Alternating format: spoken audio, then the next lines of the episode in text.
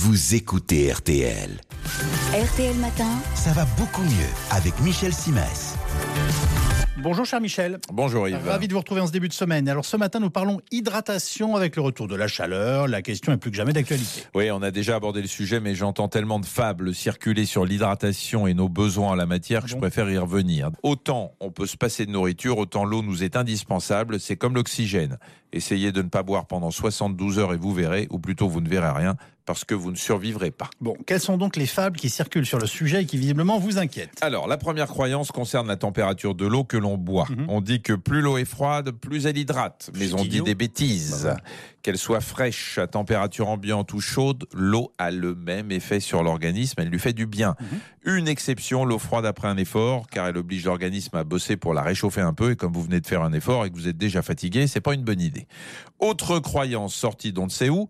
Plus on vieillit, moins on a besoin de boire. Bah oui, mais ça, c'est faux. En fait, c'est la sensation de soif qui met un peu plus de temps à arriver, euh, passer un certain âge, c'est ça? Voilà, exactement. La soif, hein, c'est un phénomène un petit peu farfelu. Vous savez qu'entre ce que l'on boit et ce que l'on mange, notamment les fruits et les légumes, notre organisme a besoin de près de 3 litres d'eau par jour. Vous aurez remarqué que les personnes âgées n'oublient pas de boire un coup quand il s'agit de. Ah bah quand il s'agit de fêter quelque chose. C'est ouais, c'est sur ouais. l'eau qu'on. Absolument, absolument. Alors quand l'organisme n'est pas servi, il vous envoie un signal. Vous Mhm. avez soif, vous buvez.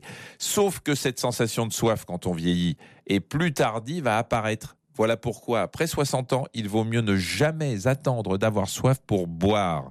Ayez toujours une bouteille d'un litre et demi dans le champ de vision et faites-lui un sort dans la journée et buvez plutôt en dehors des repas parce que sinon vous vous exposez à des lourdeurs d'estomac. Au fait, eau pétillante, eau plate, il y a une différence? Oui, il y en a une, mais rien de fondamental par rapport à nos besoins en la matière. Les eaux gazeuses sont réputées favoriser la digestion. Si vous... Et les flatulences aussi d'ailleurs. Aussi, Ah bah, c'est vrai. si votre intestin vous fait des misères, ne vous privez pas. Même chose si vous êtes sportif. Mhm. La récupération est meilleure avec des bulles parce que ça réduit l'acidité musculaire. Mais N'oubliez pas non plus que les eaux gazeuses sont souvent riches en sodium.